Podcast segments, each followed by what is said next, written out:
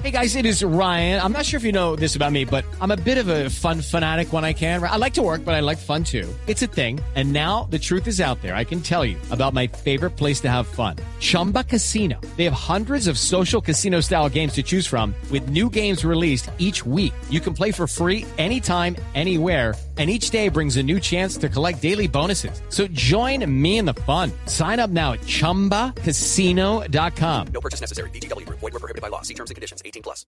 El doctor Juan Daniel Oviedo es el director del DANE que ha hecho una denuncia muy grave sobre la inocuidad o la inutilidad o la mala ejecución del censo o de los censos que hizo el gobierno Juan Manuel Santos. Doctor Oviedo, buenos días. Muy buenos días, ¿cómo están? Doctor Oviedo, ¿qué fue lo que descubrió usted como director del DANE sobre la gestión que hicieron antes de que usted llegara y sobre los censos, el censo poblacional, el general y el censo agropecuario?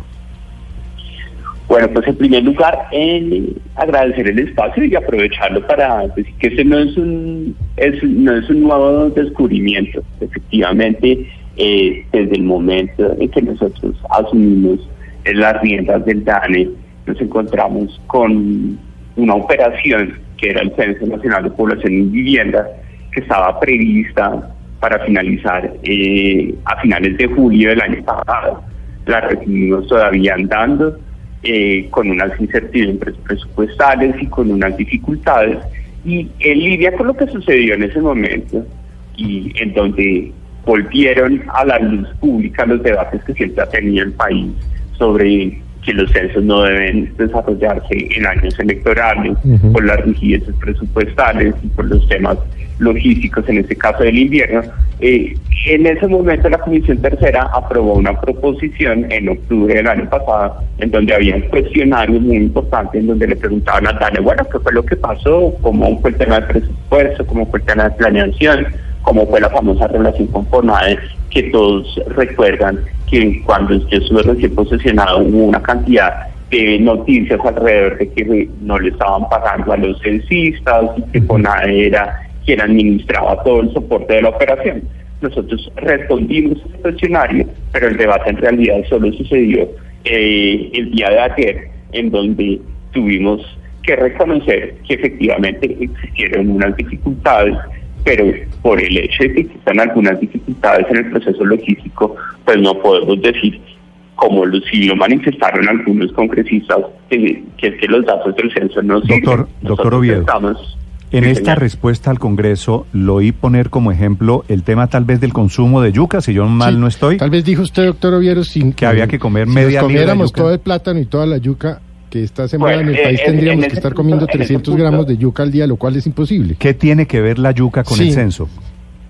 Bueno, ¿qué es lo que sucede? Eh, el Censo Nacional Agropecuario, dentro de los cuestionamientos que nos hicieron eh, eh, los congresistas citantes, nos decían, bueno, ¿por qué hay estadísticas distintas, por ejemplo, de área sembrada de yuca cuando yo voy y miro el Censo Nacional Agropecuario? o cuando voy y miro las evaluaciones agropecuarias que maneja el Ministerio de Agricultura, o cuando voy y miro el CIPSA, o cuando voy y miro la encuesta nacional agropecuaria.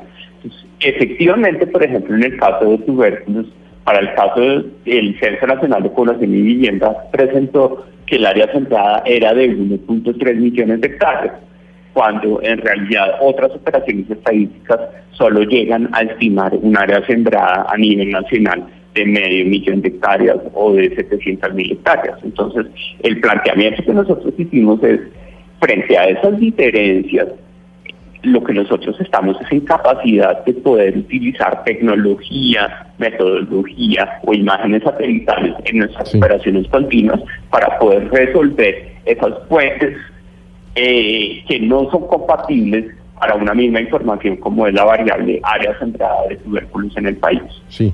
Eso fue lo que nosotros planteamos alrededor de ese tema. Entonces, lo que nosotros decimos es, es clave que nosotros podamos garantizar o garantizarle al país que los problemas logísticos o que los problemas que nosotros no fuimos llamados a mencionarlos y no, no, y además sería un error gravísimo que yo hablara de un problema político alrededor del desarrollo del censo eh, agropecuario o del censo población y vivienda, lo que nosotros dijimos es el compromiso de DANE es garantizar que esas dificultades que suceden en el cómo no se reflejen automáticamente en el qué o en el resultado que nosotros consolidamos como información oficial en el país. Sí. Mm, ¿Usted cree que parte de los multimillonarios recursos que se usaron en el DANE se dilapidaron, en esta, específicamente pues en el censo? Porque es que usted dijo ayer en el Congreso que cuando le recibió al doctor Perfetti y usted le dijo, y lo del, lo del censo y la plata, y usted dijo, no, tranquilo que aquí no hay plata.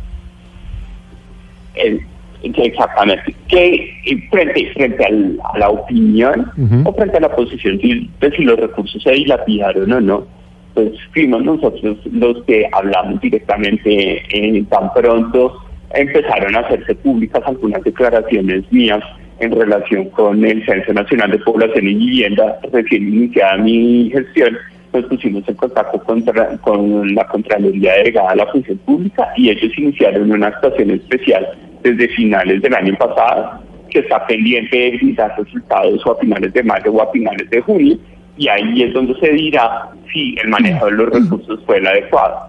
Lo que nosotros queremos es, como lo mencionábamos en nuestro medio, es que hubo unas dificultades o hubo unos problemas que son evitables y que lo mejor para que las cosas que son evitables no vuelvan a suceder es ponerlo sobre la mesa y dejar en claro qué no se debe hacer en esas operaciones estadísticas de gran envergadura. Y esa fue la reflexión más importante que quisimos transmitir a los congresistas y al país el día de ayer en ese debate de control político. Bueno, que no se debe hacer de aquí en adelante queda clarísimo, pero también hay que mm, mostrar las cosas como fueron en el pasado y poner, digamos, el espejo retrovisor como le está intentando hacer usted. Y aunque es cierto que será la, la Contraloría quien diga cuánto o qué cantidad de plata se despilfarró, se dilapidó o lo que sea de los recursos del DANE, usted nos podría hacer un calculito de cuánta plata estamos hablando, porque usted ya ha criticado el censo de población, ha criticado el censo agropecuario, ha criticado incluso el propio cálculo de la pobreza multidimensional. ¿De cuánto estaríamos hablando, director? Pues eh, nosotros nosotros lo que tenemos es un seguimiento presupuestal de cómo todos los 400 mil millones de pesos que se invirtieron eh, en el Censo Nacional de Población y Vivienda han sido sujetos de auditorías financieras en el DANE y ahora son sujetos de una auditoría integral. Allí es clave poner en contexto un elemento y es el costo per cápita de recolección de información del Censo Nacional de Población y Vivienda está por debajo del promedio regional, porque uno de los cuestionamientos que se hizo el día de ayer por parte del Congreso es cómo es que a precios constantes, es decir, comparables, el censo de 2005 costó 258 mil millones de pesos y el censo de 2018 costó 400 mil millones de pesos. Pero son dos contextos distintos, son dos tecnologías distintas, son dos procedimientos distintos, pero cuando comparamos los 400 mil millones de pesos sobre los 45.5 que tenemos en, población preliminar de colombianos, el costo per cápita de recolección de información está por debajo de la media latinoamericana de otros centros. Salió, automáticamente hablar de despilfarro desde la perspectiva técnica no podemos no podemos soportar esa Salió, ¿Salió más barato comparativamente el censo del año pasado que el del 2005 entonces?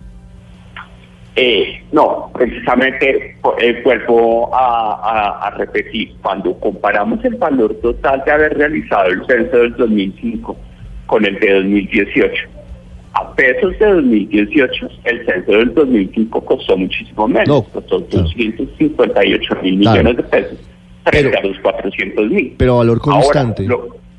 ahorita exactamente son constantes, como lo presentamos en las respuestas que le hicimos a, la citación.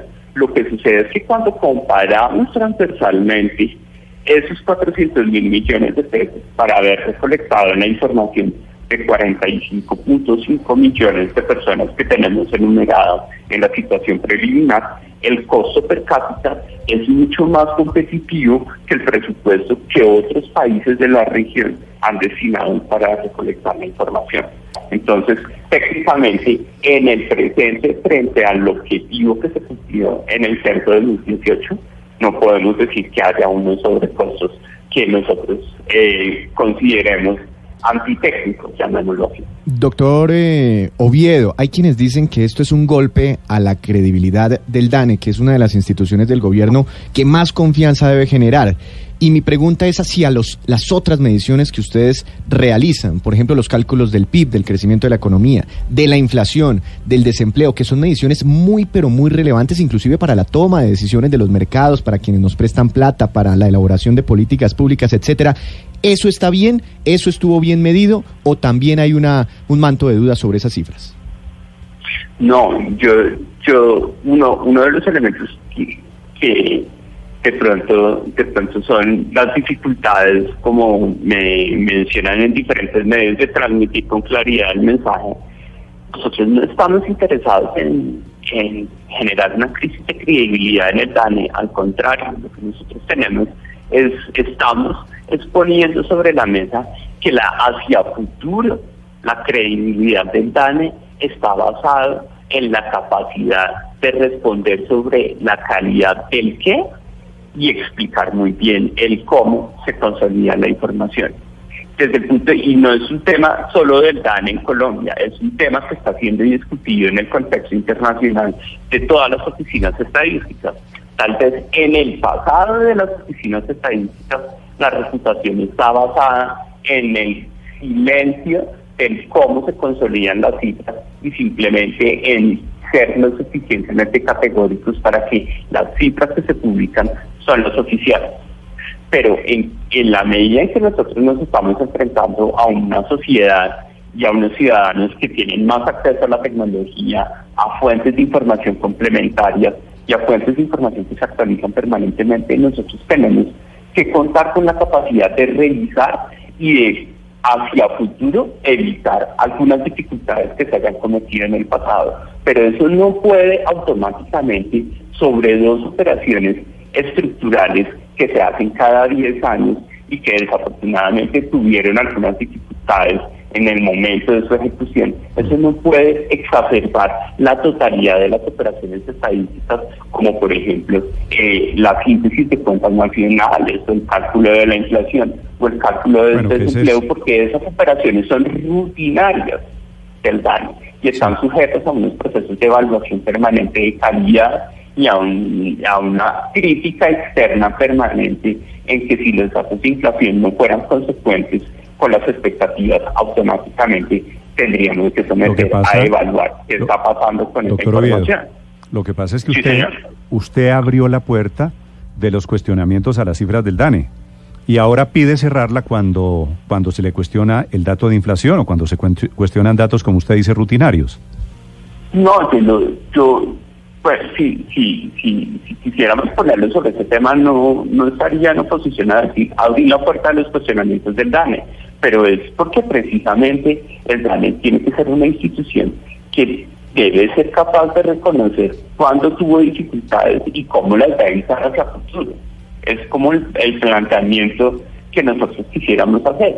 Y eso automáticamente las dificultades que suceden en un tipo de operación que es una operación eminentemente logística, no pueden automáticamente trasladarse a todas las operaciones en donde ya existe una trayectoria y una aval de calidad por eh, procedimientos de aseguramiento de calidad sí, pero y por la lo que le quiero que también tiene el DANE en el contexto internacional. Lo que le quiero decir es, el DANE no puede ser bueno para unas cifras y malo, mal medidor para otras. Exactamente, en eso sí estoy completamente de acuerdo y, aprovecho esa genialidad que tienen ustedes para resumir, es eso, el daño tiene que ser bueno en todo. 9.48 minutos. Es el doctor Juan Daniel Oviedo, el director del DANI, respondiendo sobre sus propios cuestionamientos. Doctor Oviedo, gracias. Bueno, que estén muy bien. Hasta luego.